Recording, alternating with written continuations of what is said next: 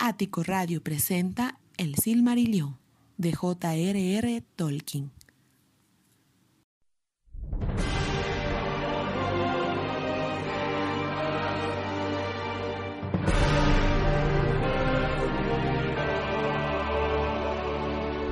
El Silmarillion de J.R.R. Tolkien.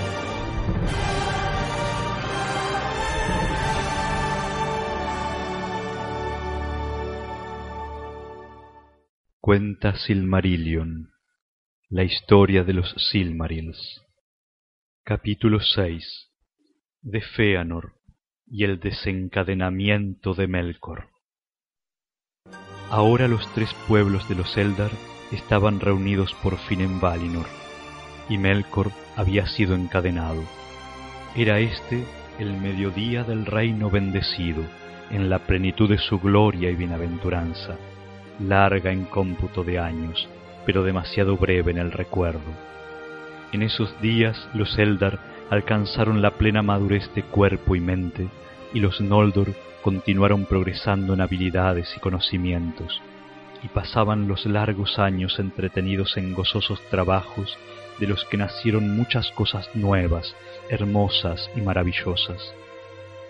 Ocurrió en ese entonces que los Noldor concibieron por primera vez las letras, y el maestro Rúmil de Tirion fue el primero en idear unos signos adecuados para el registro del discurso y las canciones, algunos para ser grabados en metal o en piedra, otros para ser dibujados con pluma o pincel.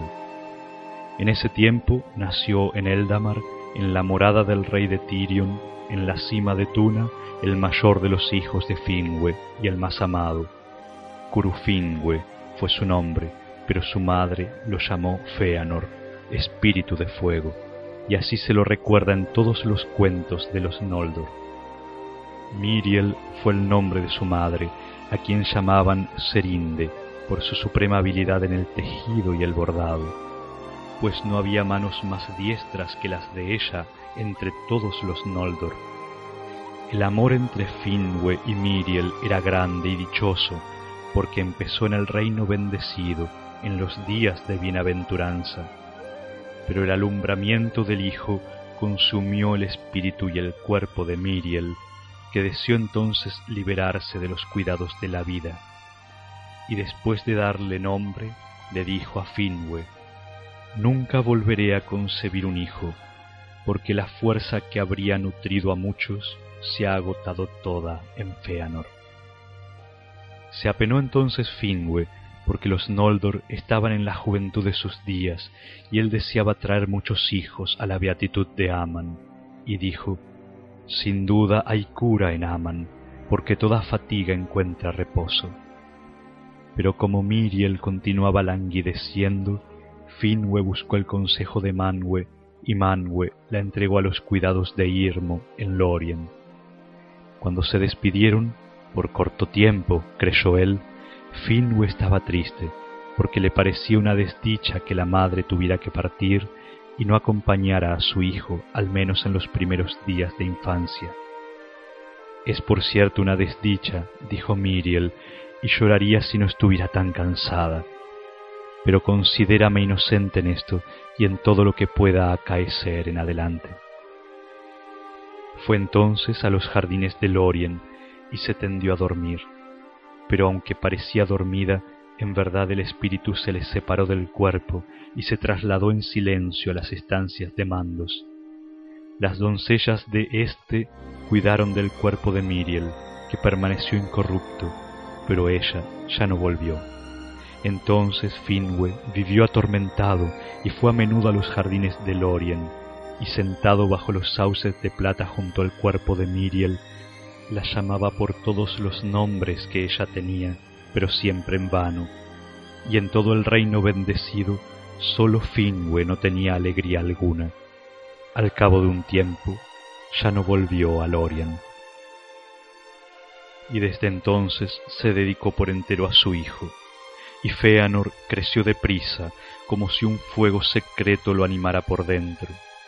Era alto y hermoso de rostro y de gran destreza, de ojos de brillo penetrante y cabellos negros como plumas de cuervo, decidido e inquebrantable en la persecución de todos sus propósitos.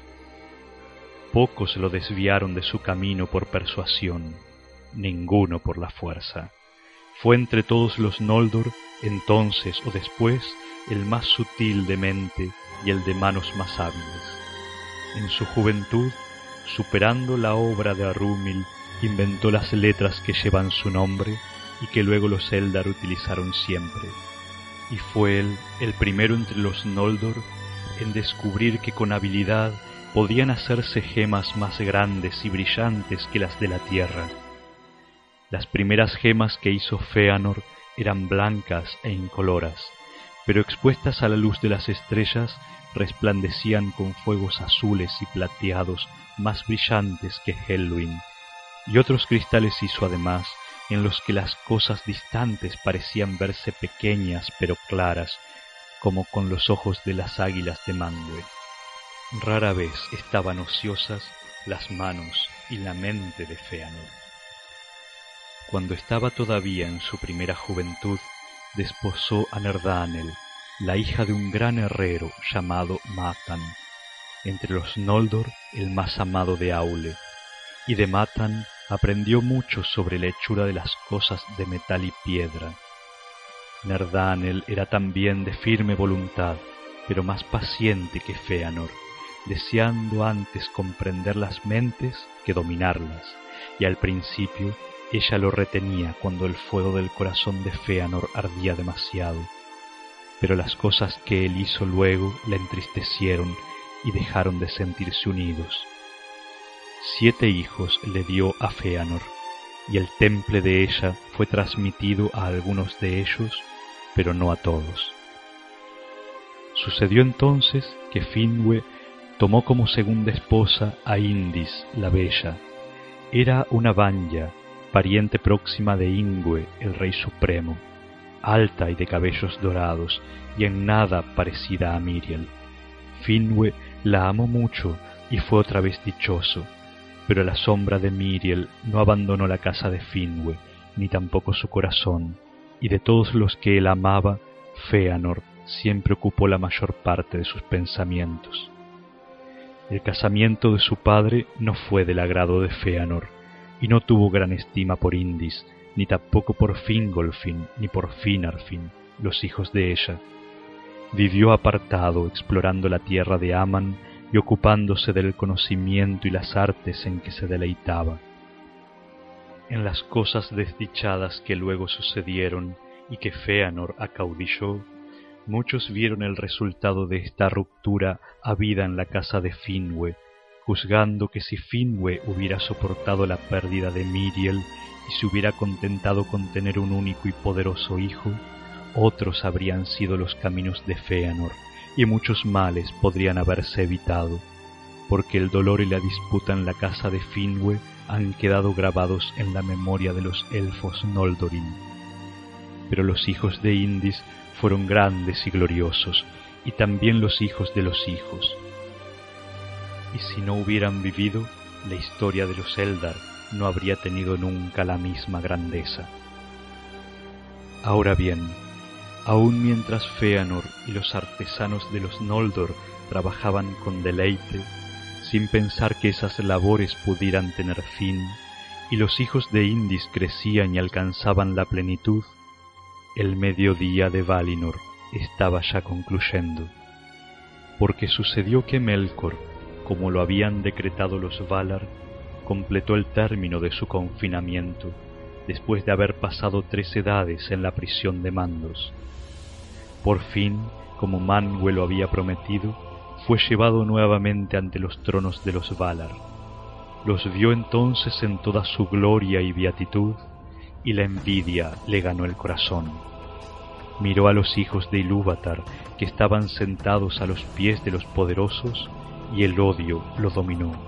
Miró la riqueza de las brillantes gemas y sintió codicia, pero ocultó sus pensamientos y postergó su venganza.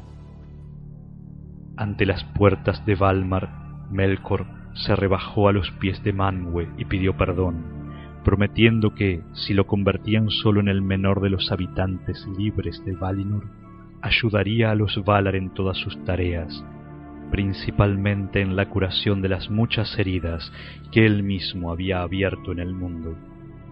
Y Nienna apoyó este alegato, pero Mandos no dijo una palabra.